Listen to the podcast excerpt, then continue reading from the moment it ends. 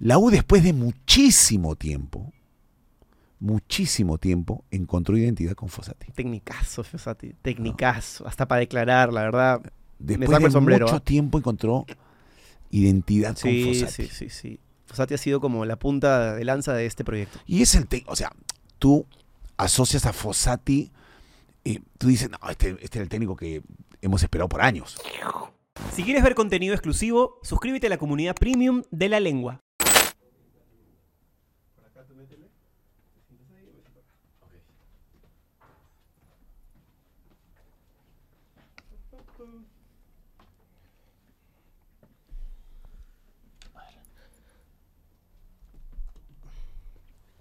Ponte los audífonos, hermano. Voy. A ver, está todo bien. ¿Escuchas bien? Habla ahí al micrito. Ya está. Hola, hola. ¿Te escuchas bien, no? Sí, Sí. sí, sí, sí. ¿Empezamos? Empezamos. 3, 2, 1. ¿Cómo te sentiste en ese momento? Al principio fue un momento complicado. Fue muy complicado. Pero no por la prensa de allá ni por mi club. Fue por la prensa en Perú. O sea, yo me desperté al día siguiente de lo que había pasado. Y mi mamá me mandaba fotos mías entre rejas. Sergio Peña se va. Es más, lo, lo decían en los programas de, tel- de espectáculo. Sergio Peña se va preso. Sergio Peña eh, ya está en la cárcel. Sergio Peña manejó borracho. Yo no estaba borracho. No estaba borracho.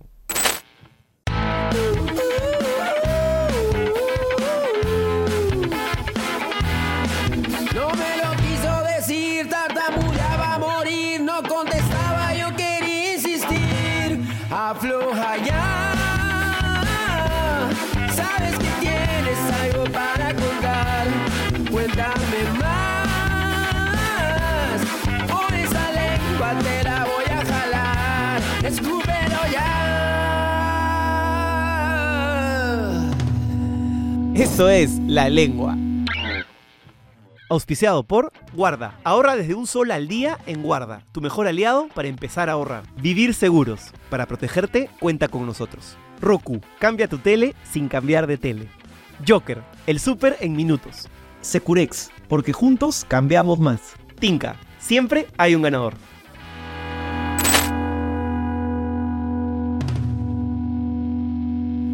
Buenas noches, señor. ¿Cómo está usted? Bien, bien, todo bien. ¿Tú qué tal? ¿Sí? Bien, tranquilo, tranquilo, relajado. Esta etapa del año en verdad no me pone tan tranquilo, pero bueno, ya cerrándola. ¿A ti cómo te vienen los noviembres, diciembres en tu carrera? ¿Generalmente es una etapa de vacaciones? Sí, ahora que estoy en Suecia, sí. Sí. Por lo general, cuando, cuando todo el tiempo que está en Europa no es junio, julio. Pero ahora que estoy en Suecia es noviembre, diciembre y enero ya. Así que bien, la paso bien aquí. ¿Qué tal es vivir en Suecia? Porque es una Europa muy distinta a la Europa más occidental, más conocida como, no sé, España, Italia, Francia, Inglaterra. Hay algo de Suecia que es particular. ¿Qué, es- qué- qué me podrías decir que es vivir en Suecia para ti? Suecia, sí, o sea, a mí me ha tocado estar en diferentes países.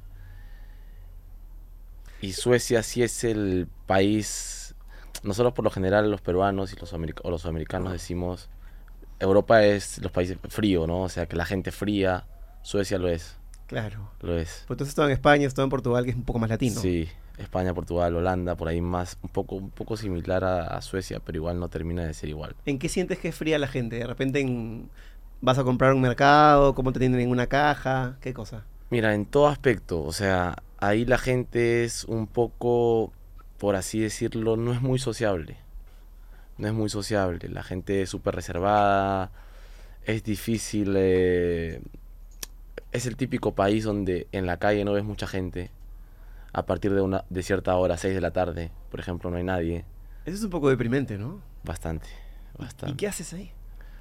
Ya, ya, ya aprendí a manejarlo. Al principio me costó. Al principio, a pesar de que iba desde Holanda, no iba desde Perú. Claro. Iba desde Holanda. Claro me- que es más. Claro. Transición es más suave, ¿no? Me costó. Pero con el tiempo ya aprendí a vivir así. Aprendí a vivir así, llevo dos años y medio. Y, y la verdad es que es complicado. Sigue siendo complicado. ¿Vives solo? Sí, estuve viviendo con mi primo eh, por un tiempo, pero sí, por lo general vivo solo. Que eso le agrega un nivel de dificultad mayor. Tú te cocinas, arreglas las cosas en la casa, lavas, planchas, tú mismo, ¿no? No sé cocinar, no sé cocinar. De hecho, no sé ni prender mi cocina, pero ¿Tienes pero a- bueno. ¿Tienes alguien que te ayuda o qué? mi primo fue, fue a vivir conmigo durante casi dos años y, y él cocina, o sea, es como eh, la persona que me ayuda en absolutamente todo. Mucha, mucha gente escucho a veces que critica esta relación que tienen los futbolistas con sus primos, sus mejores amigos que se los llevan. Y a mí me parece totalmente normal. O sea, si es que yo tuviera la posibilidad de irme a otro país donde voy a cambiar la realidad absolutamente, y me puedo llevar a un pata que quiere venir conmigo. O sea, es una, es una especie de red de contención, ¿no? Claro, es que también no es llevarte a alguien por llevártelo. O sea, yo antes de, de irme a vivir con mi primo, o sea, de, mi- de que mi primo vaya allá, yo he vivido con mi primo durante toda mi infancia. Ah, hasta los 15 años prácticamente en la misma casa. Entonces, no era convivir con alguien que no conozco, con un amigo que conozco hace un año, con un primo que, que no tengo mucha relación. Eh, es convivir con alguien que, que sé que me va a llevar bien, que me va a aportar también. Que la gente, mucha gente dice, ah, son unos vagos, pero no son unos vagos. O sea, mi primo, por ejemplo, se comió dos años allá conmigo simplemente porque yo necesitaba a alguien que me acompañe. Y no era fácil para él, obviamente, pero, pero por la relación y por el cariño, por el, ¿no? por el apoyo que, que, o sea, para mí fue fundamental. Creo que hay una mala prensa, por ejemplo, cuando vemos a los amigos de Neymar, que incluso le decían los Toys, tenían un nombre. Y a eso sí tú decías, puta, estos están aquí metiendo más vicio que la, ¿no? Pero es diferente, o sea, claro, totalmente distinto. sí, y aparte, eh, nosotros dentro del, del fútbol sabemos que Neymar, a, a pesar de que sus amigos, no sé, pues lo que, lo que puedan decir, que van de fiesta siempre, ¿no? Que trabajan para él también. Claro. O sea, tienen un salario y cada uno tiene una responsabilidad. Entonces, tampoco es que sean unos vagos o, o que simplemente vayan de fiesta, ¿no? A lo mejor uno de ellos es el que lo calma a Neymar cuando no tiene que salir, ¿no? Es lo que, o sea, obviamente tienes que elegir bien con quién y con quién no, con ¿Qué? quién sí y con quién no. ¿Qué es lo que crees que la gente, el, el peatón común, no entiende de la vida de un futbolista que piensa que es todo goles, dinero, este, grandes joyas y hay un montón de cosas sacrificadas detrás? ¿Qué crees que la gente por ahí no llega a entender de, la vida que tienen ustedes? Casi todo lo que tiene que ver con lo externo al campo de fútbol. Casi todo. Y es algo que, que es difícil de cambiar, es difícil de entender porque obviamente eh, no estás en, en el día a día y es complicado porque no solamente es, mucha gente continúa diciendo que es algo antiguo, patean la pelota dos horas y luego están libres. No es así. En Suecia, por ejemplo, eh, aquí en Perú también y en todos los países creo que ya se volvió. Antes creo que sí era un poco más normal ir a entrenar dos horas y luego te vas a tu casa. Ahora no. Ahora vas a entrenar, entrenas, tienes video, tienes que quedarte dos horas más en el gimnasio. A lo mejor te puedes ir a tu casa, luego volver. En Suecia me tocó un entrenador que, bueno, el entrenador actual eh, nos tiene siete horas en el club. Es un ¿Ah, sí? trabajo normal, es un trabajo como, como todos. O sea, vamos a las 8 de la mañana y vuelvo a mi casa a las 3 de la tarde, 4 de la tarde. ¿Y es obligatorio que tengas una siesta a esa hora? Para mí sí, pero a veces no se puede. A veces no se puede porque yo voy a entrenar a las 8 de la mañana, voy al club, tengo video en la mañana, entreno dos horas en campo, termino de entrenar en campo, tengo video de nuevo, voy al gimnasio, termino en el gimnasio, tengo otra vez video, por ahí una charla individual con el entrenador. Bueno, pero ese es este club de fútbol o es club de PlayStation. Este video como mierda tienes ahí. Te juro que todos los días es el primer entrenador que me ha tocado que durante todos los días del año he tenido video. ¿Pero No ha habido video? un solo día. ¿Video del rival o video de, de ustedes? Del rival, de nosotros, el, el pre-partido, el post-partido. eh, o sea, el, vemos las imágenes de los entrenamientos del día anterior. Y, no solo eso, también nos mandan videos por correo que tenemos que ver y estar registrados si entras a verlo o no. Y son videos de una hora, dos horas cuando estás estás en tu casa. Esa Navidad ahorra con Guarda. Puedes elegir tu tipo de ahorro. Guardando el vuelto, un porcentaje de tus ingresos, o puedes elegir un monto fijo por día, quincenal o mensual. Puedes ahorrar desde un sol al día. Además, si nombras a tu primer guardadito como Guarda 20, podrás ser uno de los ganadores de 20 soles. Y lo mejor de todo es que con tan solo ahorrar al menos 200 soles en tu guardadito, podrás ser uno de los ganadores de las 5 TVs LG de 50 pulgadas que se sortearán a fin de mes. Regístrate en Guarda y ahorra para esta Navidad. Hay, cosas bien interesantes de lo que dices y hay cosas que me saltan en la cabeza. Eh, tú has tenido una carrera bien particular, te han pasado cosas de, picos, ¿no? Muy buenas, algunas duras también, las hablaremos. Eh, ¿Cómo fue irte tan chivolo al otro lado del mundo? Porque yo me acuerdo una vez, de esto no te vas a acordar tú, pero tú estabas en Barranco y estabas saliendo de un programa que se llamaba El Último Pasajero. Un escándalo en ese programa. Ya, sí me acuerdo de ese programa. Sí, y tú estabas en Barranco y yo te había visto, creo que ya habías debutado en Alianza, habías metido el pase que sé que le das a Reina, que bueno, que funcionó muy bien a nivel no solamente deportivo, sino mediático, y te acercaste y hablamos un toque. Yo me acuerdo porque tú ya jugabas este, en Alianza, ¿no? Claro. Pero tú al poquito tiempo te fuiste a Europa, Sí. a una edad muy, muy, muy, muy temprana. ¿Cómo te sentías ahí? Porque lo último que yo, el último recuerdo de un jugador que se fue a Alianza esa edad fue Raymond, y claro, le costó muchísimo, sobre todo en la parte extra deportiva de la vida, la alimentación. ¿Tenías algún tipo de expectativa de lo que podía pasar? ¿Tenías algún tipo de conciencia de los precedentes de los peruanos que se habían ido a esa edad? Sí, sí, pero para bien. Era algo que me motivaba a cambiar eso, que, o sea, claramente antes de irme, toda la gente que ya sabía que me iba, me decía, muchas personas me decían, vas a volver, te, va a costar, ¿no? Eh, habían muchas historias de jugadores que habían ido y habían regresado al poco tiempo. Tenía compañeros que, que en ese momento que yo me fui también estaban allá y estaban regresando. Por ejemplo, un gran amigo mío que es Beto da Silva. Eh, También Holanda, ¿no? Sí, también Holanda, él está en el PCB. Y, y la verdad es que sí es difícil, es bastante difícil. O sea, te mentiría si te digo, no es difícil, es fácil, fue fácil para mí, para mí fue muy complicado. O sea, yo no estoy a favor de regresar, pero tampoco juzgo a, las- a los que regresan. Cuando dices que es difícil, ¿te refieres a una sensación técnica o sentías que estabas a nivel o sentías que era todo lo externo lo que te complicaba? Mira, eh, de todos los países en los que he estado, he visto jugadores muy técnicos. Muy técnicos. Pero el peruano tiene eso que es especial. Lo que no tenemos es que para correr nos cuesta, la verdad. El ritmo. Pero técnicamente somos súper dotados y somos muy buenos. ¿Y por qué crees que para correr nos cuesta? Que es algo que debería estar ya como por añadidura el ser atleta.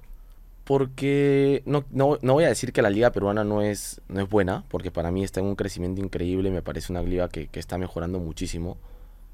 Pero la liga peruana no te exige el correr como se corre en, en Europa, es claro. O Es sea, indudable, es indudable. no, no, no vas a comparar un partido...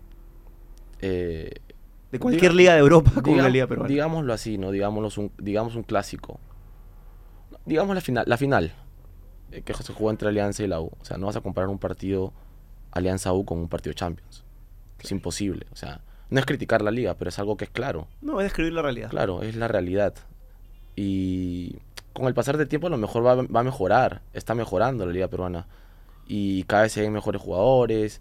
Y es también por, por todo lo que se está implementando al fútbol ahora.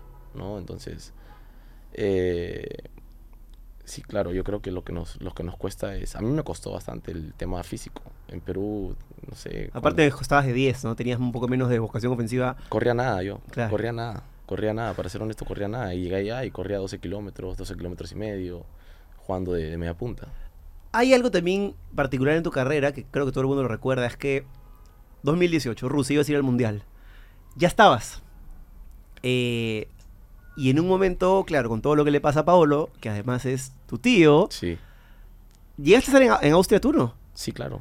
Y en Austria te bajan de la convocatoria porque solo pueden ir 23 y tenía que ir Paolo, ¿no? Yo recuerdo un, un- creo que es un video que te toman con, con- con- con tu cara cuando estás saliendo de la concentración. ¿Cómo te sentiste? ¿Te pareció justo? Eh, no me lo esperaba. No me lo esperaba. No sé si fue justo o no, pero no me lo esperaba. No lo tenía, ni siquiera me lo planteaba. O sea, fue un baldazo de agua fría, la verdad. Porque no... No, no, por ningún lado me lo esperaba. O sea, no... Pero cuando escuchabas los rumores de va a entrar Paolo, ustedes dentro, imagino, hacían las sumas y las restas y sabías que uno tenía que salir. ¿O no? Pero yo no la hacía porque no me sentía en... No me sentía afuera. No me veía de ninguna forma afuera. Aparte, la posición no es la misma, entonces por ahí tú decías, extra este y saldrá otro 9, ¿no? Exacto. Eh, pero no, no, no. O sea, fue un momento bastante duro. Bastante duro. Y más, si no me lo a lo mejor si me lo esperaba o creía que tenía la chance de que podía salir, entendía. Pero en ese momento no me lo esperaba. No, no. mm, No era yo. O sea, sentía que no, no era yo quien iba a salir. Y fui yo. Y fue muy, muy difícil. ¿Cómo te lo dijeron? ¿Te lo dijo Gareca? Sí. Y es algo que. Que la gente. Yo creo que. Yo, o sea, lo que la gente esperaba era que yo me iba a pelear con Gareca, qué sé yo, que no iba, no lo iba a no, no iba a respetar más, o que él no me iba a convocar más. Pero de todo este momento, lo que más valoré fue que fue él quien me lo dijo. Y no me lo dijo en, en un lugar público, no me lo dijo en, en una charla grupal. Fue a mi habitación, tocó la puerta, se sentó, me lo dijo. Apenas te tocó la habitación, tú dijiste ya. Es que me cagué. Ahí sí lo sentí. claro, tocó, sí. tocó la puerta Sí, y ya. dijiste, no vine a preguntarme Sí, cómo miré, estoy, ¿no? mi- miré por el ojito y Perdí. abro o no abro. Lo pensé. La del costado, tío. Acá no. sí. No, pero apenas entró, me, me acuerdo claramente, claro, que apenas entró, eh, le dije, ya sea lo que has venido, eh, y me dijo, mira, no cuento contigo por tal, tal motivo. Le dije, no me des más, más explicaciones, simplemente no cuentas conmigo y listo. Y me dijo, ¿estás enfadado? Y le dije, lo único que quiero es que ahora me dejes solo y, y te vayas. Y a partir de ahí no lo vi más hasta que, hasta que me volvió a convocar. Y todo bien. Y después volvieron a conversar como, particularmente como, oye, quiero, o sea, no, no hubo como una sensación de tengo que, digamos, tengo que enmendar algo que se ha roto en una relación de ustedes, no. Para eso el profe Ricardo es bien frío. O sea, es bien frío. O sea, me hizo sentir como que no pasó nada. Claro, es que él también ha sido futbolista y a él le hicieron Le, exactamente lo le mismo. pasó exactamente lo mismo. Y fue una de las cosas que me, me dijo cuando abrí la puerta. Fue la primer- lo primero que me dijo. Pero, pero esa era mi pregunta, porque yo imagino que él, a través de su propia experiencia, te quiso acercar una palabra de consuelo, ¿no? Sí, sí. Y, y lo sentía así. Pero en ese momento yo estaba súper... Como que a la defensiva. Y yo tengo un carácter que es un poco complicado. Yo soy muy tranquilo, muy pasivo, súper súper chévere, pero cuando exploto, exploto muy mal. Y no quería, no quería que pase eso. Tampoco creía que, que Ricardo lo merecía. Claro. Porque me tocó estar en muchos países y con muchos entrenadores. Y en el fútbol, lo que le falta a los entrenadores muchas veces es el ser directo. Les cuesta mucho. Claro, porque un futbolista, según las conversaciones que yo he tenido con varios de ellos, agradece que le digas la firme, pero en la cara, directamente. 100%, 100%, o sea, molesta, incomoda, jode, pero pero el que un entrenador te sea sincero, o sea, a la cara, a mí me han tocado entrenadores en Europa que ni me han saludado durante un año. O sea, y, y, y les preguntas, ¿por qué no juego? ¿Por qué esa relación conmigo? No, no, simplemente no, No es personal. no es personal. Y los ves con los otros que se está abrazando, ¿no? Pero. Pero sí, yo en mi, en mi caso, yo agradezco que un entrenador venga y me diga.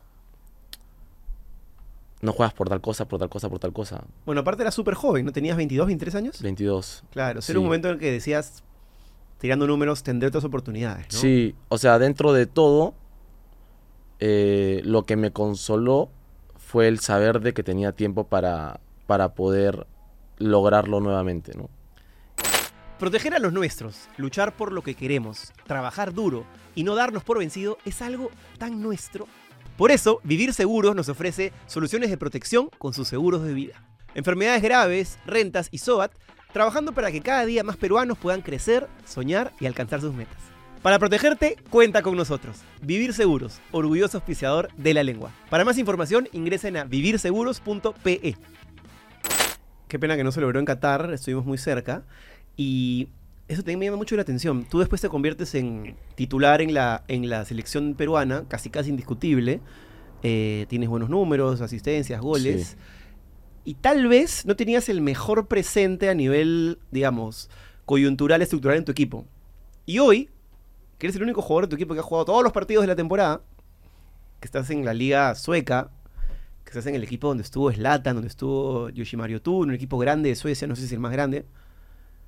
En la selección no te tienen tan en cuenta. ¿Por qué crees que es? Yo pienso que son decisiones técnicas eh, donde yo no entro mucho claramente, pero también soy consciente cuando, cuando empezó la, la etapa de, del profe Juan de Reynoso, los primeros partidos amistosos yo no estuve, estuve convocado, pero me pasaba algo muy raro. Llegaba a la selección, entrenaba muy bien y el día antes del partido me lesionaba. Y recuerdo claramente que esos tres partidos él, yo estaba en los equipos titulares, porque eh, yo venía de ser titular con Ricardo. Y él me ponía y el día ante- antes del partido me lesionaba. ¿Pero lesiones musculares, cosas así pequeñas o qué? Sí, sentía un pinchazo en el posterior, cosa que nunca me había pasado. Sentí un pinchazo en el posterior y me lesionaba. Estaba entrenando bien y de un momento a otro me lesionaba. Y eran lesiones de una semana, dos semanas. Justo para que no estés en los- la fecha doble. Sí, y me iba a mi club y estaba bien. Y no era presión, no era nada, porque yo venía a ser titular en la selección, como tú lo has dicho, casi indiscutible. No era presión, eran partidos amistosos, no era algo psicológico tampoco. Pero no sé por qué me pasaba. O sea, hasta el día de hoy no encuentro el por, qué. O sea, siempre tuvo que ver ese tema, entonces no fue que, que el profesor Reynoso decía no, no quiero jugar con Sergio por, por No, no, especial". no, yo considero de que al, desde el principio él quiso contar conmigo. Y es por eso que sigo siendo convocado. Porque es raro, ¿no? No juego casi, he jugado casi nada. Sí, pues es y sigo rarísimo. siendo convocado y tengo diálogo con él y, y una buena relación, ¿no? Entrenador a jugador. Pero pienso que es momento, o sea, yo también soy consciente que va a llegar el momento y Igual lo más probable es que ese momento llegue con otro entrenador, ¿no? Porque ya prácticamente, a- o sea, no te quiero meter en problemas porque sé que es un tema de los jugadores, no, no, no se mete mucho, pero lo más probable es que salga, ¿no? O sea, hay un tema de, de contrato, digamos, de la federación que cometieron alguna falla ahí en cuanto a la cláusula de salida y es lo más probable que para septiembre, que, bueno, de repente en la Copa América tengamos otro entrenador. ¿Se ponen a pensar eso ustedes? ¿Los, los perturba de alguna manera? Eh, sí es un tema incómodo, es un tema incómodo porque no sabemos lo que va a pasar. No sabemos lo que va a pasar. Obviamente está el rumor en todos lados. Pero a nosotros como jugadores lo hemos hablado. Y es como, si sigue, si sigue Juan, lo respaldamos a muerte. Es el entrenador de la selección. Yo he escuchado que los entrenamientos en cuanto al día a día con Juan Reynoso son muy intensos, que eso le gusta mucho al jugador, pero que tal vez su problema es la manera de declarar, la manera de comunicar la idea. Eh, sentándonos en lo positivo, ¿qué dirías que es lo positivo que tiene Juan Reynoso? Lo que te dije anteriormente, es un entrenador eh, bastante frontal. Ah, ok. Bastante frontal y tiene, tiene sus ideas. Es un entrenador totalmente diferente a Ricardo. Lo que pasa es que se le compara con Ricardo y, y cada entrenador es diferente. Y además en esa comparación, por más que Reynoso sea muy bueno, Gareca no es igual mundial después de 36 años. A nadie le va a ir bien esa comparación, ¿no? Exacto, y no es, y no es que sea él, no es que sea... Nosotros también somos los jugadores, también tenemos responsabilidad. Eso es curioso porque eh, lo hemos conversado también aquí con, un programa que tenemos que se llama Deite los lunes y hay una sensación de que también Juan Reynoso, y eso es indiscutible, recibe a los jugadores en un pico, todos, mucho más bajo de lo que los tenía Ricardo, ¿no? Es coincidencia, algunos son mayores, otros ya se retiraron y, y a veces parece que mucha gente pensará que con un cambio de técnico se va a solucionar todo y no es tan así, ¿no? Puede pasar lo mismo. Y van a corear el nombre del entrenador otra vez. Y otra vez. Y otra vez. Y la gente lo que quiere es que, o sea, lo que, lo que la gente quiere es que se vuelva a repetir lo que hizo Gareca. Pero no, no, no, no todo el mundo lo, lo va a lograr. Y no todo el entrenador. Y, y Juan viene a, a una selección que ha clasificado mundial. Y después de quedó ahí- 36 y que años se quedó ahí se quedó ahí, o sea, en, en el repechaje en la otra. Y, o sea, también, a pesar de que tiene muchísima experiencia, y para cualquier entrenador que venga, va a ser complicado. Va a ser complicado porque la, o sea, la valla está bien alta. Y no se cumple de un momento a otro. O sea, lo que hizo Ricardo en 8 años, o en 10 años, no lo va a hacer un, o sea, no vas a esperar que un entrenador lo haga En un meses, año, en claro, seis bueno. meses. Claro, claro. O sea, obviamente eh, hay cosas que a lo mejor se hacen mal, pero nosotros también jugamos, también somos los jugadores y también tenemos culpa de esto. Y, y, y es como ahora están todos apuntando al entrenador, pero no solo el entrenador, somos también nosotros, somos los que jugamos. Oye, Chino, en un mundo en que la inteligencia artificial se está apoderando de todo, ¿todavía tienes una tele que no se actualiza? Es que no sé qué hacer, pues, ¿qué hago? Seas abusivo, pez hermano. ¿No se ha escuchado del aparatejo mágico de Roku? No. ¿Cómo no? Mira, te voy a regalar un Roku para que esa tele horrenda que tienes pueda tener Netflix, YouTube, Prime Video, más de 5.000 aplicaciones, contenido por todos lados. Déjame que te explico. Si tú también quieres tu Roku, puedes elegir entre Roku Express, Roku Express 4K o Roku Streaming Stick 4K. Todos son fáciles de configurar y de usar. Elige el que más te guste y empieza a disfrutar y maratonear y cambiar tu tele sin cambiar tu tele con Roku, ya sabes, chino. Buena, Roku. Eso, te cambia la vida, qué lindo. y hablando de Suecia, de tu de actualidad, ¿qué crees que ha funcionado para que te cohesiones bien en el equipo? He visto que has ganado masa muscular. eh, ¿Te has concentrado en eso? O sea, ¿has tenido una alimentación específica o algo? Porque la última vez que, que me parece que te vi en el estadio te veía más, más tela, la Sí, sí, sí, sí. Me, me, me he estado cuidando, me he estado cuidando bastante eh, en todo aspecto. Eh, también he estado entrenando mucho. Eh, me exigía entrenar mucho yo, yo mismo. Porque yo sí noté un... Siempre escuchaba, ¿no? Como que pasan, pasan los años y, y el cuerpo cambia, ¿no? Vienen lesiones. Y yo tuve una etapa donde me empecé a lesionar mucho. Me empecé a lesionar mucho, lesiones musculares. Y, y sí, me empecé a cuidar más, empecé a alimentarme mejor, empecé a, a enfocarme también en lo extra deportivo. Y, y sí, me, me ha ido, me ha ido bien. Aparte estás en la edad justo 28 años, ¿no? Sí. En la edad en la que el cuerpo empieza a cambiar, el metabolismo empieza a girar y ya no te recuperas como antes a los a las 3 horas, sino que tienes que esperar un día, ¿no? Es así. O sea, yo por ejemplo a veces digo, eh, o sea, la gente dice, sí es joven, sí, sigo joven, no digo que estoy viejo, pero obviamente se van sintiendo cosas que antes no se sentían. Ya no tienes 20 ni 22, donde sea, puedes jugarte 10 pichangas al día y estás exacto. como las huevas. Exacto. Y, y eso cambia y te sorprende, te sorprende porque es de un año a otro. O sea, yo hace Tal cual. Hace tres años no tenía ninguna lesión, nunca tuve una lesión muscular. Nunca, nunca, nunca. O sea, ni me preocupaba por eso. Y, y yo no iba al gimnasio, no entrenaba, o sea, era en el campo y luego ni, ni estiraba. Entonces, después pasó un tiempo y hace tres años me empecé a desgarrar la pantorrilla. Me empezaron a. Me desgarré las, las dos pantorrillas, tres veces en cada pantorrilla, en los posteriores sentía dolores que nunca había sentido, la espalda, los viajes de, de Europa a Perú me costaban un montón cuando llegaba a la selección. Claro, son 12 horazas y a los 6 días otras 12 horazas. Yo literalmente me he lesionado caminando. Caminando. La primera lesión de pantorrilla que tuve fue en un rondo, en la, en la videna, caminando. Jugando camotito. Sí. O sea, el rondo, ni siquiera el rondo exigente, sino el rondo Huevero. que hacemos cuando antes del entrenamiento, antes de que el entrenador venga al campo. Ahí me lesioné. Y ahora evidentemente estiras, te alimentas mejor. y- No, ahora hasta, hasta yoga hago, imagínate. Bastante sí.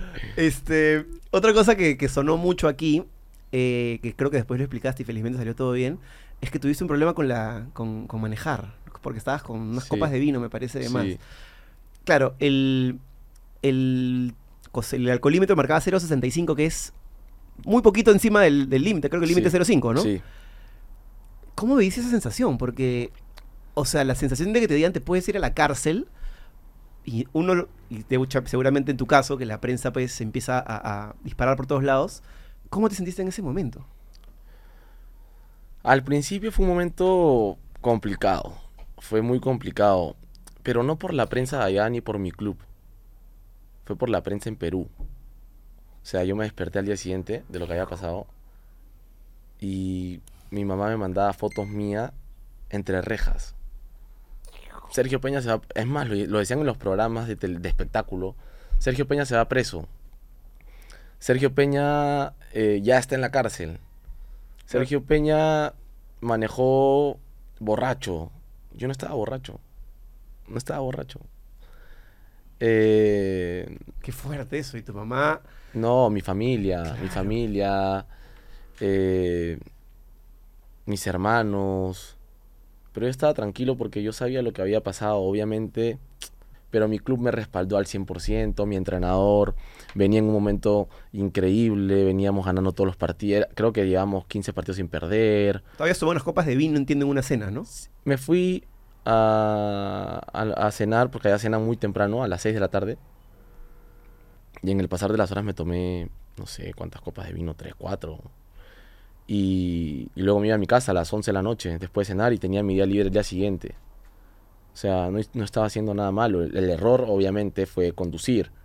Claro. Y del lugar donde estaba a mi casa eran cuatro minutos en, en- en un carro. Y tenías tu brevete. Tenías que tener un brevete sueco, algo El así, escuché. problema, el problema más grande fue que yo iba a 70 en una de 30 y tenía el brevete de Perú. El problema grande fue la conducción ilegal. Claro, en Europa te dicen 30 y es 30. Es 30, Claro. es 30. Y el tema fue la conducción ilegal. Y obviamente fue un tema que de verdad que sentí que la prensa peruana Te complicó más. me complicó mucho más. ¿Sentiste en algún momento que podías ir preso? ¿Solo Mm. pensaste, te pensó la cabeza en algún momento porque dijiste, claro, estoy en un país escandinavo, Mm. acá los suecos de repente tienen unas reglas mucho más radicales, pero pensaste? No, no, no lo pensé en realidad. Eh, sabía que, que- que era muy difícil de, que, de que suceda o que, o que pase algo así. No era. Hubiera entendido si hubiera estado alcoholizado, borracho, cayéndome, pero estaba conduciendo en un estado.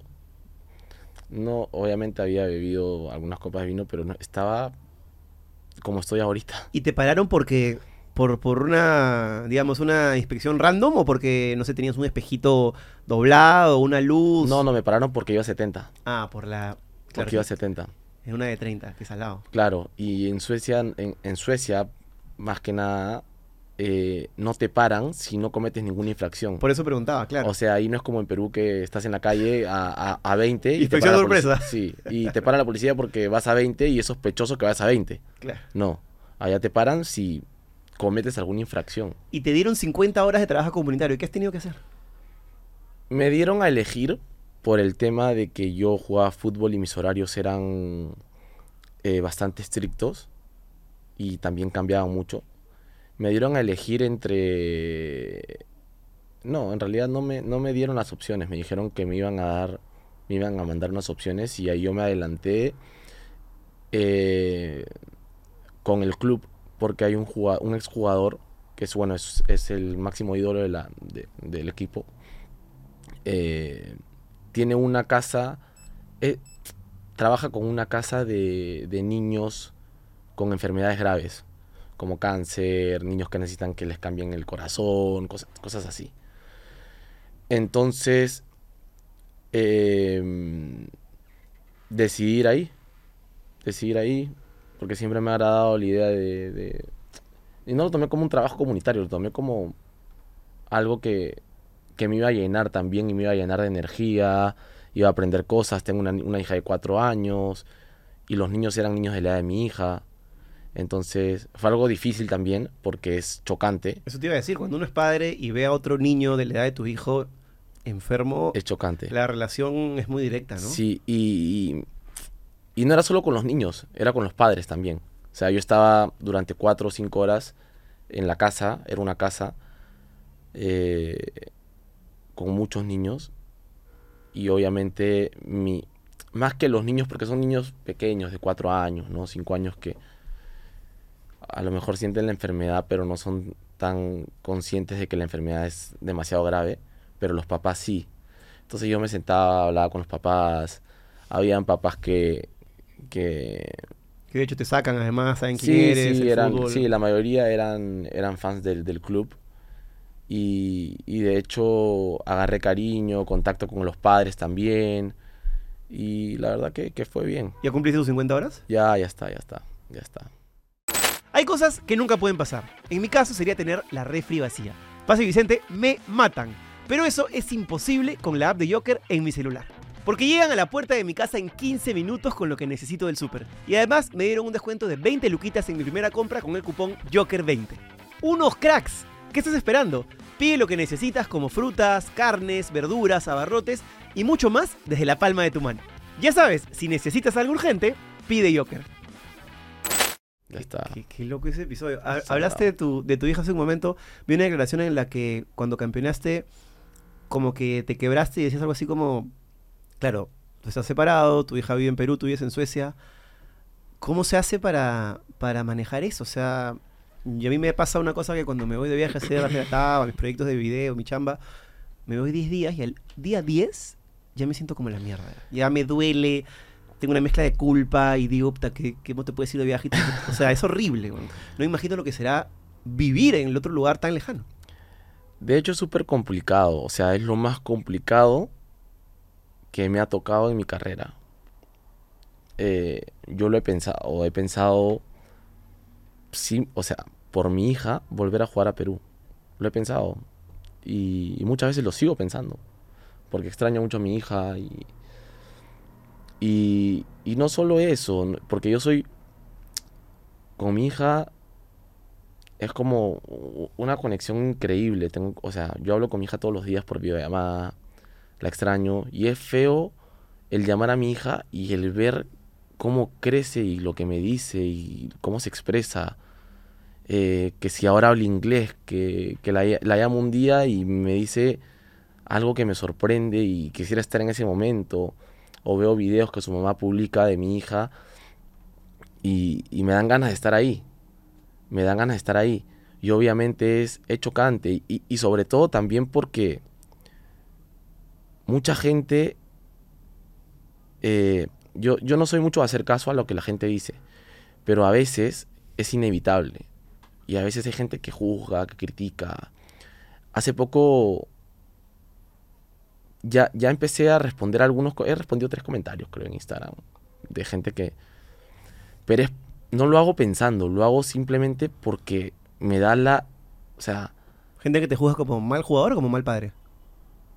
Ambas. He respondido dos comentarios. Una de una, una persona que me comentó hace poco en Instagram, eres un, un mal padre, no, vas no pasas Navidad con tu hija. Publicas cosas con tu hija, pero no estás con ella.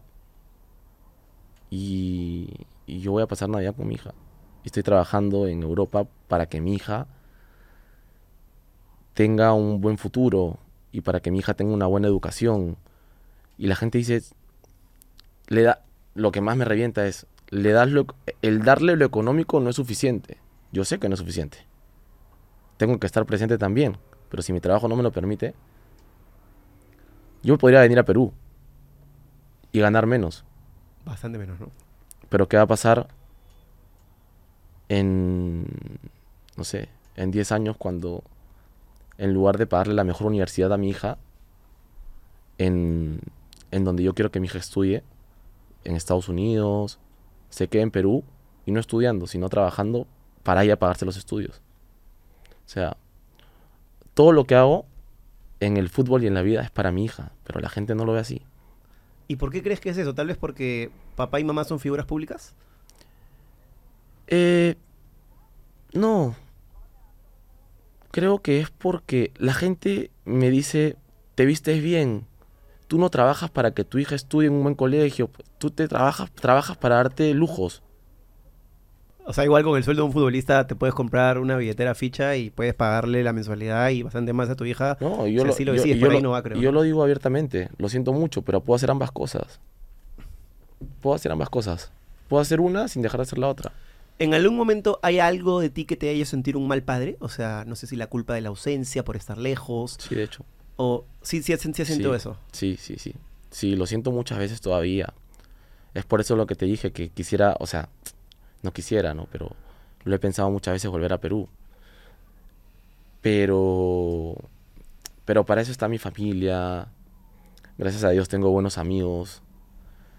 Eh, y me empujan a, a no hacerlo.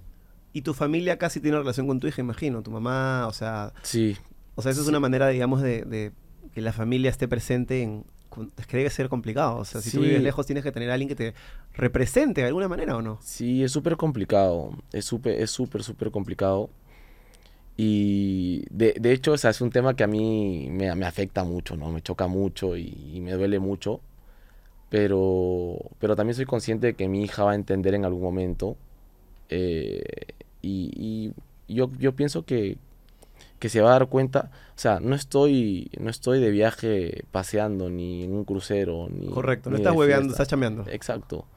Entonces eso es lo que me hace sentir bien. Y me hace sentir bien ver que mi hija va a ingresar al colegio que yo quiera, al colegio que le dé la mejor educación, va a ir a la universidad que ella elija, va a estudiar la carrera que ella elija. Y, y solo, y de hecho, y de hecho he pensado hasta, o sea, ni siquiera pienso en tener más hijos porque estoy tan enfocado solo en la hija que tengo ahora mismo que le quiero dar absolutamente todo a ella. Todo.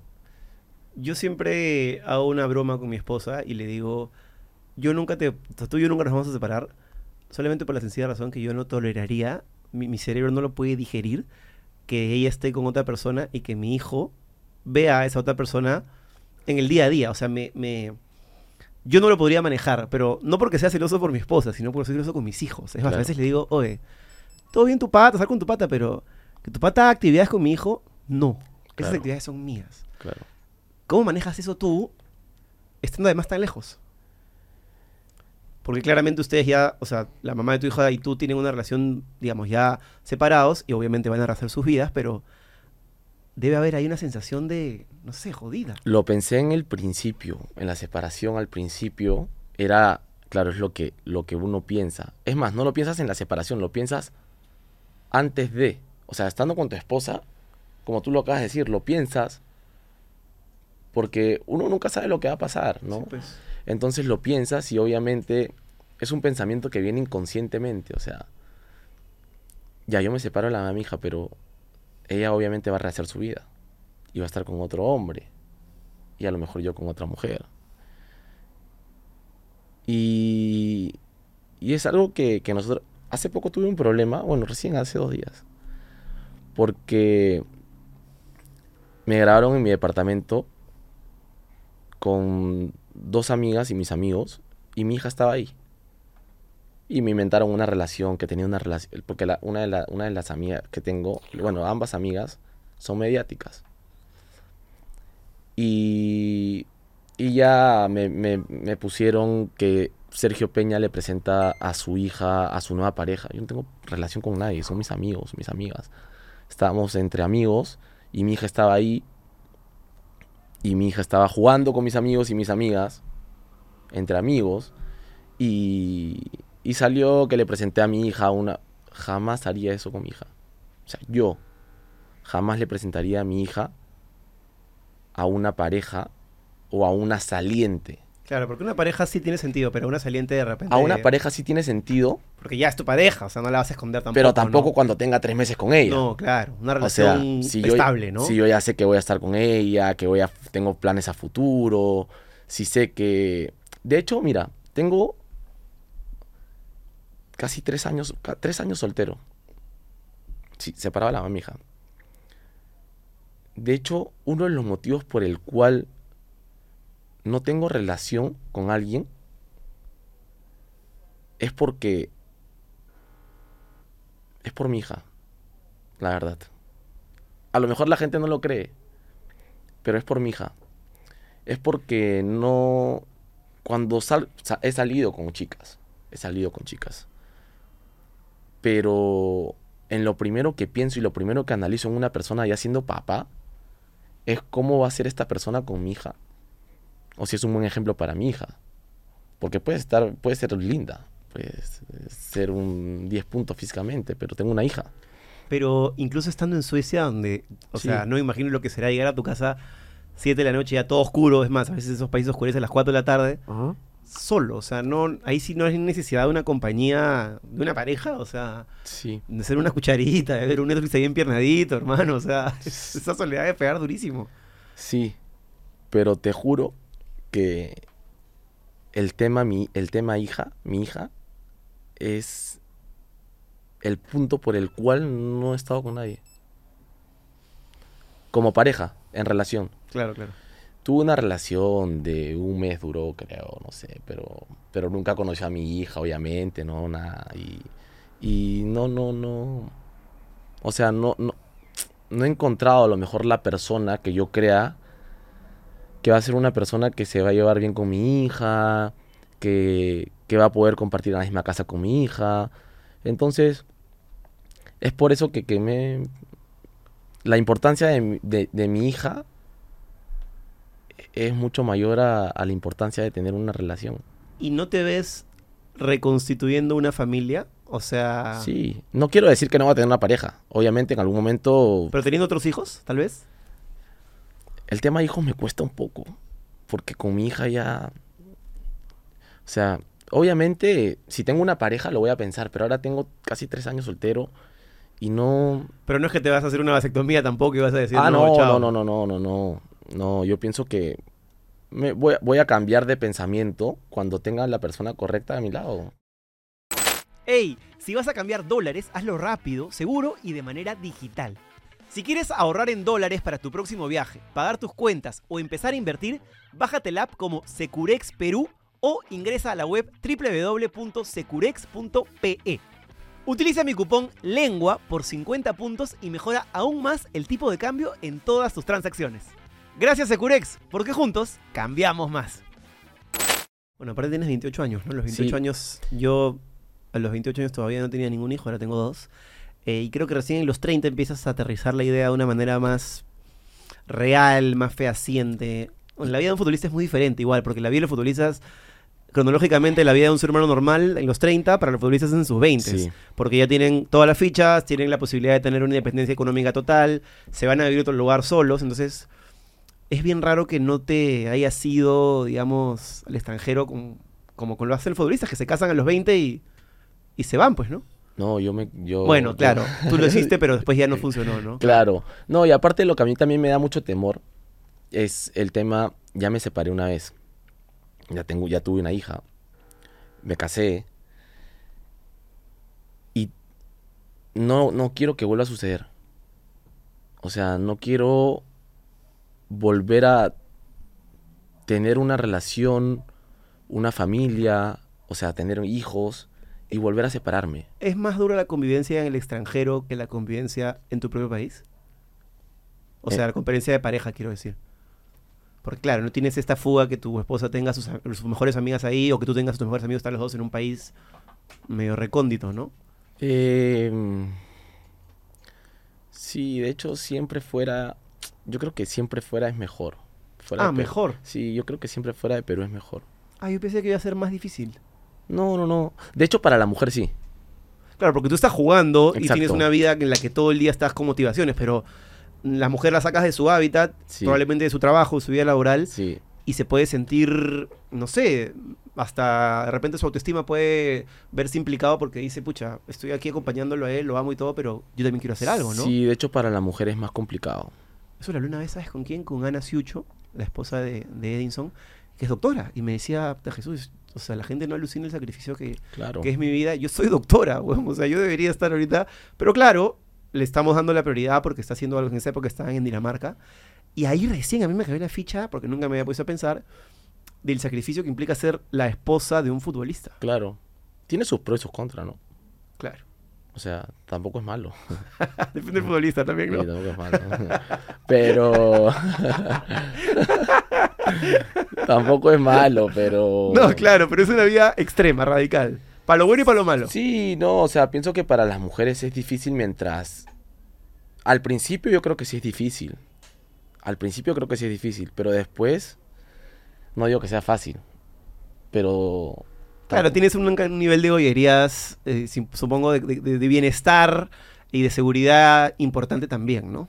Sí, o sea, pienso que, que el ser esposa de un futbolista o pareja de un futbolista implica muchas cosas, malas, buenas, regulares, pero, pero no deja de ser difícil. Hablando de eso, ¿recuerdas qué hiciste con tu primer sueldo? Tu primer sueldo fuerte, ¿no? No el Sí. sueldo que te dio Alianza o, o de repente, Sí. no sé. ¿Qué hiciste? Le compré una casa a mi mamá y un carro.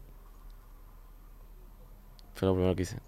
De hecho, con, con el dinero que recibí de mi venta. Al Granada, Sí, de frente. sí. Era mi sueño de niño. Y fue lo que hice. Cuando me dice sueño de niño, es una infancia en la cual sucede mucho en el Perú, donde la madre es esta figura súper protagonista y a veces el padre no tanto. ¿Ese es el caso? En realidad lo hice porque, en mi caso, mi papá es militar. Eh, sigue, sigue siendo militar. Y, y siempre ha tenido sus cosas por, por él mismo, ¿no? Igual mi mamá trabajaba.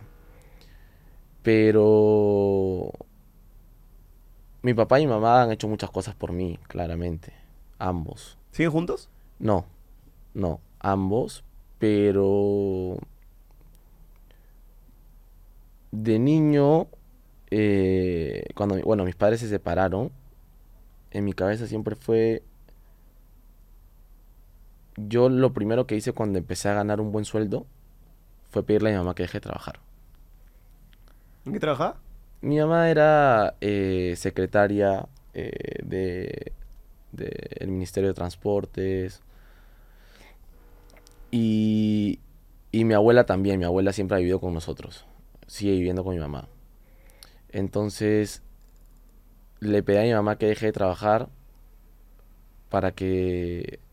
Porque la separación con mi papá fue bastante fuerte para mi mamá. Entonces, no soportaba ver a mi mamá yendo a trabajar, eh, pasando por momentos difíciles. Entonces le pedí que deje de trabajar, que deje de trabajar y que yo me, me hacía cargo de mi mamá y de mi familia, de mi abuela. ¿Y cómo fue ese momento cuando le diste la llave de la casa? ¿O cómo fue la, la noticia? ¿Cómo se la diste? ¿Se la compraste previamente y le dijiste? ¿O fue sorpresa? No, fue algo que, que lo conversé con ella, lo conversé con ella y, y le dije que llegó el momento, ¿no? De, de que podía cumplir algo que, que siempre había, había soñado, ¿no? Con 22 años. Sí, Es que esa huevada es una locura en la vida de cualquier ser humano, que a los 22... 22, o sea, hace 5 años salió del cole y le puedas comprar una casa a tu mamá, es... sí. No, no sé cuál será el ratio, la media de gente en el mundo que pueda hacer eso, pero el porcentaje debe ser mínimo. Y eso, sí. y el orgullo de tu mamá debe haber sido... Sí, obviamente, sí. Yo Increíble. Yo, con mi mamá me llevo muy bien. Chocamos mucho también. Porque mi mamá es muy, muy pendiente, muy pesada a veces. Pero es normal en las mamás, ¿no? Pero no, con mi mamá, o sea, claramente he visto, o sea, mi mamá, mi mamá y mi abuela hacían todo lo posible para que yo juegue fútbol, o sea, ¿Hermanos tenías o hijo único? tengo, tengo dos Ah, hermanos. ok. Menores. Eh, uno mayor, uno menor. Y mi mamá, yo he visto a mi mamá ir hasta Vía El Salvador conmigo, a mi abuela. Ir a Vía El Salvador conmigo en combi, que se coma las, íbamos de San Miguel a Vía El Salvador. Y terminaba de entrenar yo 6 de la tarde. Y a esa hora, 6 de la tarde, regresar en combi hasta, hasta San Miguel. Mi mamá trabajaba. de ahí- ah, ¿Dónde era- estabas entrenando ahí? En Alianza. ¿Y por qué entrenas en El Salvador? Porque teníamos la, la sede de menores ahí. ¿Está grande Ventín? No, no, no, no, no. Teníamos, eh, frente al mercado Unicachi, teníamos una sede ahí. Ya no entrenan ahí los menores de Alianza, ¿no? No, creo que no. Me parece que no. Creo que no, creo que no. No estoy muy, enterado. El pozo millonario de la Tinca ya está en más de 9 millones de soles. Sí, 9 millones de soles. Y durante diciembre, si el pozo no revienta, también participas por 100 mil soles que salen sí o sí en todos los sorteos del mes. Ya son más de 140 ganadores del pozo millonario y más de 300 ganadores del sí o sí. No esperes más. Juega la Tinca en www.latinca.com.p o en tu punto de venta más cercano. Tus sueños están a una tinca de distancia. Porque con Tinca siempre hay un ganador. ¿Cómo ves a los jóvenes de la selección, a los Grimaldo, a los Anelato, a, no sé, este, Jairo, Reina, Quispe? Son jugadores eh, especiales eh, que, que nos van a ayudar muchísimo. Nos van a ayudar muchísimo. De hecho, yo, yo me siento muy contento por lo que le está pasando porque pienso de que son jugadores que se lo merecen. Son buenos jugadores, buenos chicos, buenos compañeros. Y pienso de que de que sí eh, van a aportar muchísimo a, a lo que es la selección, van a, a- a sumarnos en muchos aspectos. Y, y siento de que todos los que me has mencionado van a terminar jugando en el extranjero. Ojalá que sea en el ciclo pronto para que puedan explotar un poquito más y Yo pienso que están cerca de salir y, y hacer una, una buena carrera y, y aportarle a la selección muchísimo. En esta selección, ¿cómo te gusta jugar más a ti? De, como, o sea, porque Gareca jugaba con una posición más clara, donde tú eras un- una especie de interior, ¿no? Aquí juegan más como, con, no sé, siento que los tres volantes están más separados, tú irías por un lado. ¿Cómo te sientes cómodo en esa posición? ¿Te gusta más jugar al centro? Si pudieras elegir, ¿no? Obviamente uno quiere jugar en la selección de lo que sea, pero si pudieras elegir A mí me gusta jugar con Yoshi. al lado. Sí, con Yoshi. Con Yoshi. Extraño a mi Cholito Cueva también. Pero sí, eh, pienso que Ese equipo salía de memoria, pues, ¿no? sí. Sí, era justo de día me encontré a Cholo Cueva. Una Me inauguración encontré. de algo, puede ser, creo que lo vi. No, no, no, fui a comer y me lo encontré con su familia. Y le decía, Cholito, te extraño mucho. Hace mucha falta. Y, y nos teníamos, estábamos muy bien conectados, muy, muy, nos, nos conocíamos de memoria, sabíamos el pase de Yoshi Entre líneas. entre líneas que te metía un zapatazo y, el Cholo Cueva con su calidad que sabía controlarlo y sabíamos a dónde movernos. Y, y la verdad es que nos, nos manejábamos de memoria. O sea, de hecho nos manejábamos de memoria. Y Pero ¿qué pasó? O sea, no- es loco porque sí, han pasado unos cuantos años, pero ese equipo fun- funcionaba de memoria hace un año y medio y hoy parece que no quedara ni rastro. sí, pero no, yo pienso que va, vamos a volver a estar juntos, yo creo. Vamos a volver a estar juntos, vamos a volver a, a tener al Cholo Cueva en la selección. ¿Tú crees que Cueva va a volver a la selección pronto? Sí, 100%. Sí. No sé si pronto porque tiene una lesión, pero, pero pienso de que en cuanto él esté al 100% va a volver. Yo siento que a veces algún perfil de jugadores que brillan en la selección por algún motivo les cuesta mucho mantener una regularidad en su equipo. Este, a ti te está pasando tal vez Al, lo, lo Lo contrario, contrario, ¿no? Sí, que pero es, es una cosa muy curiosa que hay jugadores que se ponen en la, la selección y la rompen Cueva era uno de ellos pero si tú recuerdas Cueva no ha tenido una temporada prolongada en la que tú digas en este equipo hiper brilló como si en la selección durante tantos años entonces ¿por qué crees que puede pasar eso? De hecho, nosotros lo que siempre nos decía Ricardo era que cuando nosotros nos poníamos la camiseta de Perú, todos nos, nos transformábamos.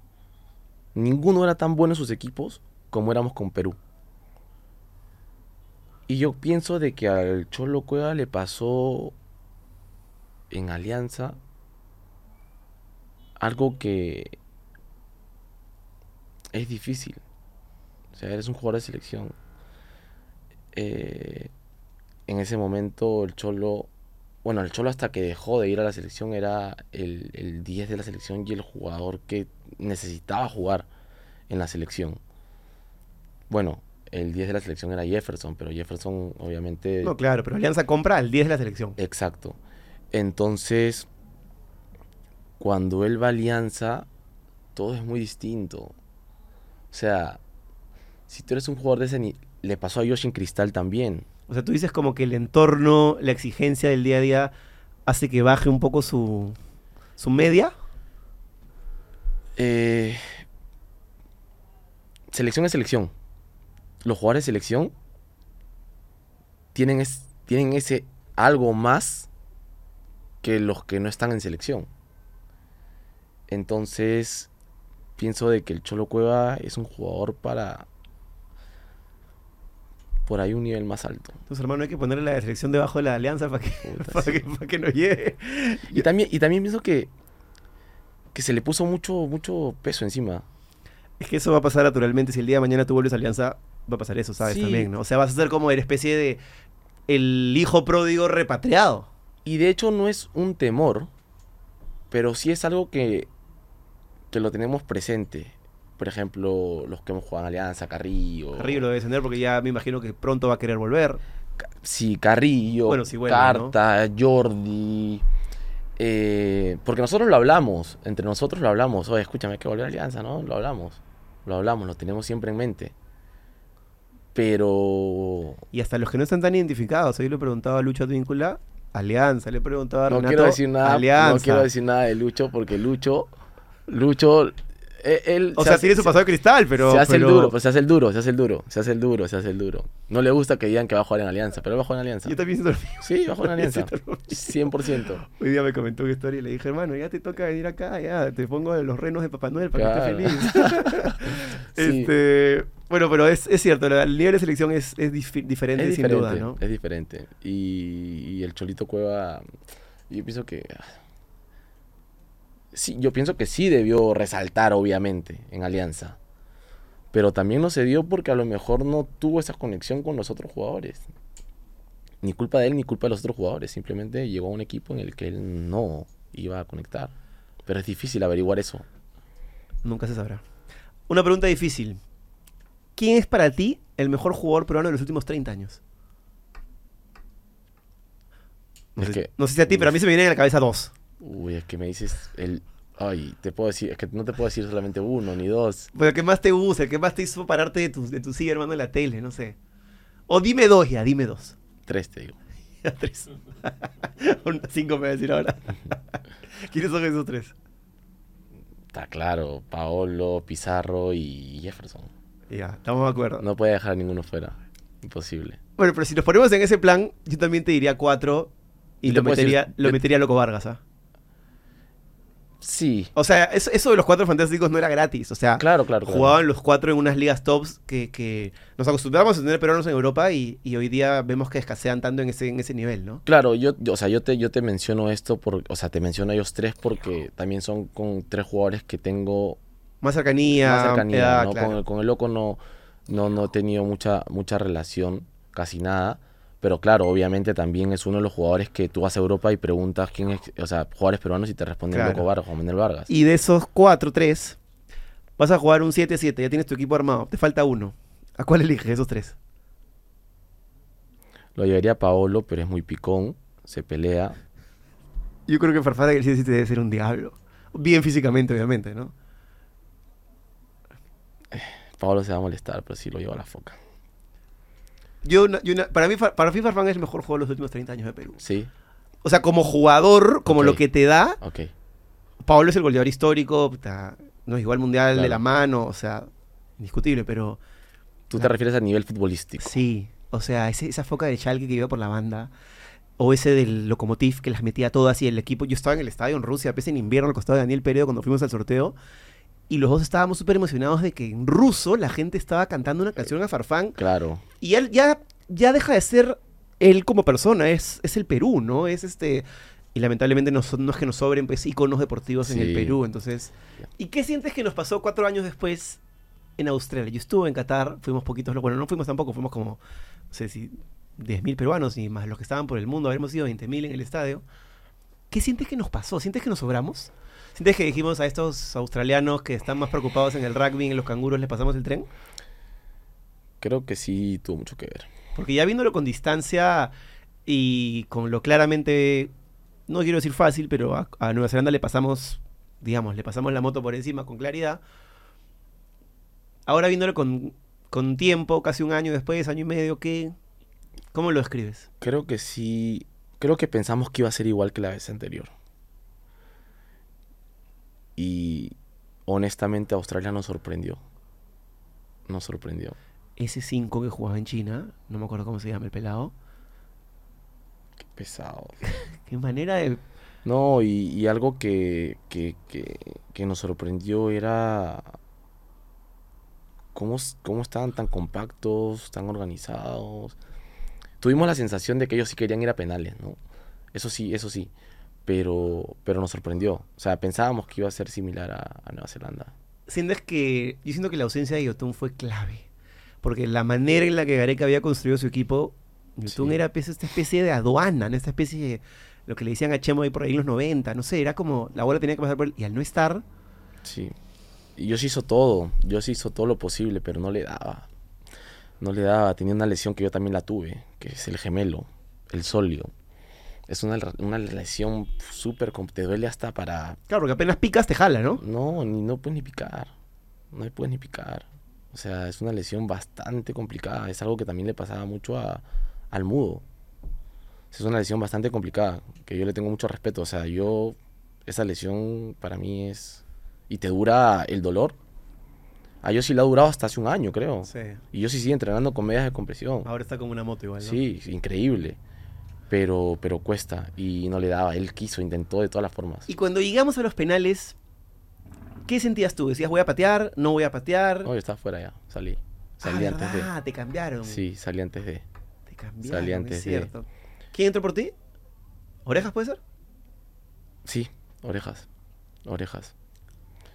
Puta, qué sensación. Yo, yo en los penales también pensé que, que bueno, nos va a costar y vamos a entrar por la, por la ventana, pero qué duro fue, ¿ah? Ese viaje de regreso, bueno, si para los hinchas fue durísimo, no imagino lo que habrá sido para ustedes, ¿no? Arquero de mierda. Qué rabia, ¿no? Sí. Sí, y como. Aparte una sensación de burla, como que Sí, te ven la cara. Sí, me acuerdo ahora y me da cólera todavía. Pero bueno, ya pasó. ¿Cómo la ves para el siguiente mundial? Estados Unidos, México, Canadá, este, seis cupos y medio, eso es bastante bueno, pero hay actores que antes no existían. O sea, tienes un equipo como Venezuela que yo siento que va a ir directamente. Eh, tienes a un Uruguay top.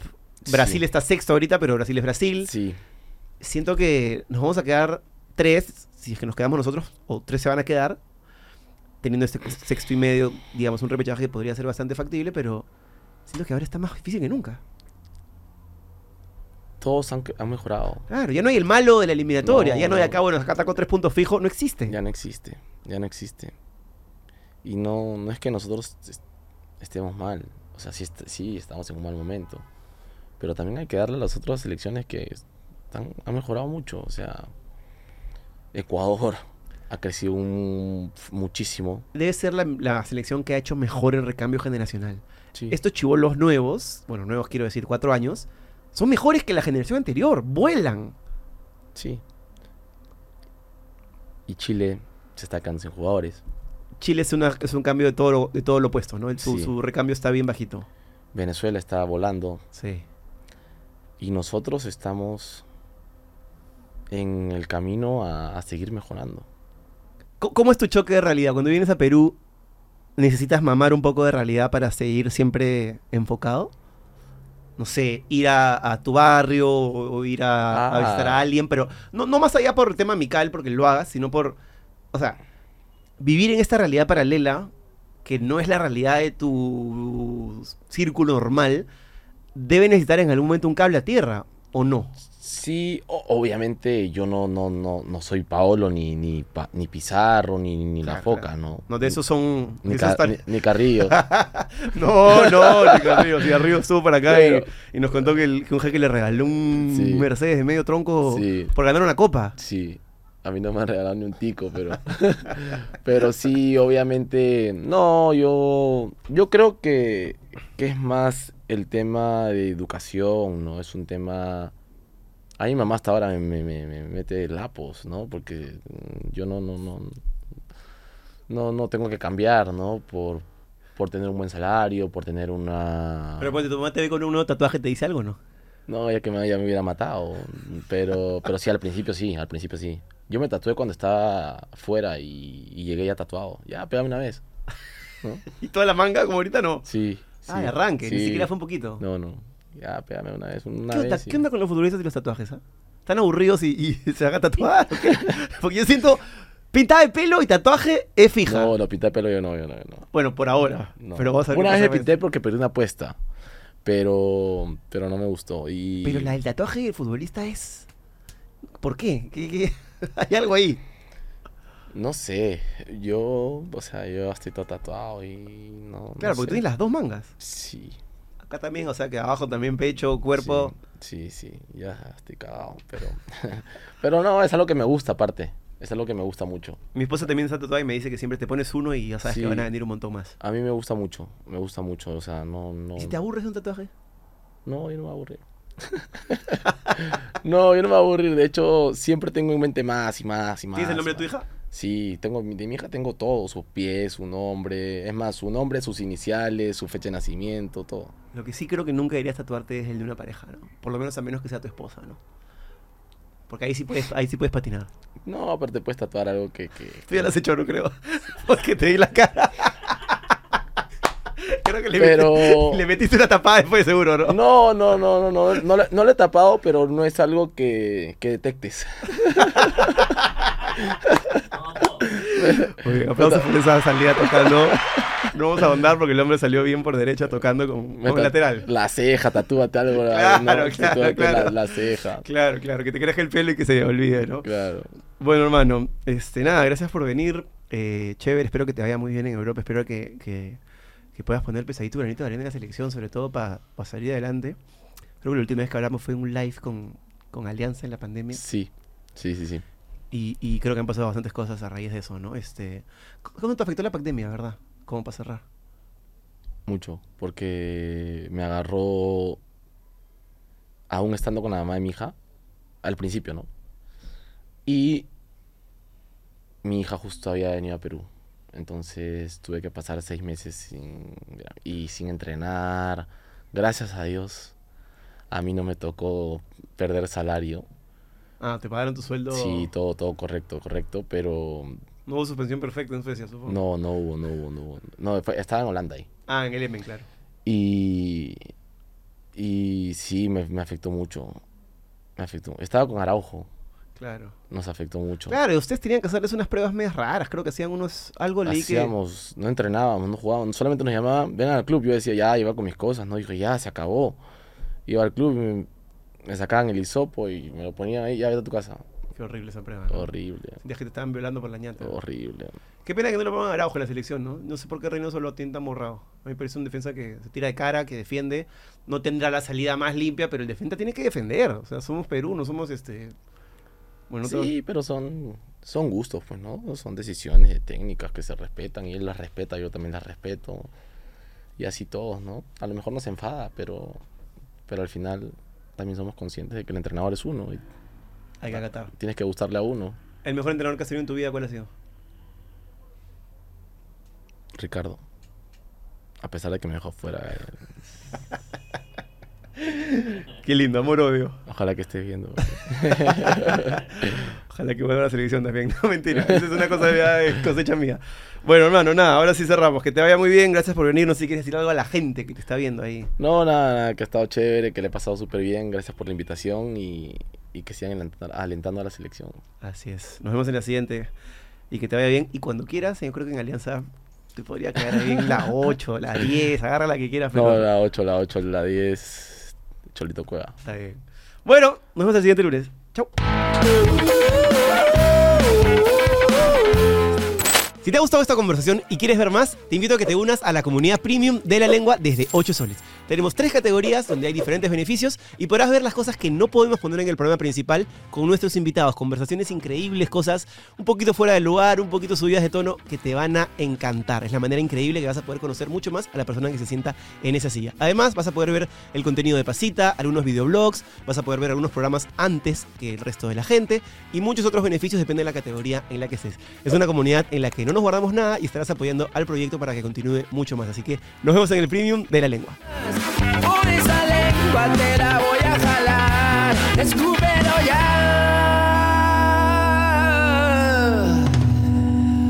Esto es La Lengua. Auspiciado por Guarda. Ahorra desde un sol al día en Guarda, tu mejor aliado para empezar a ahorrar. Vivir seguros. Para protegerte, cuenta con nosotros. Roku, cambia tu tele sin cambiar de tele. Joker, el súper en minutos. Securex, porque juntos cambiamos más. Tinka, siempre hay un ganador.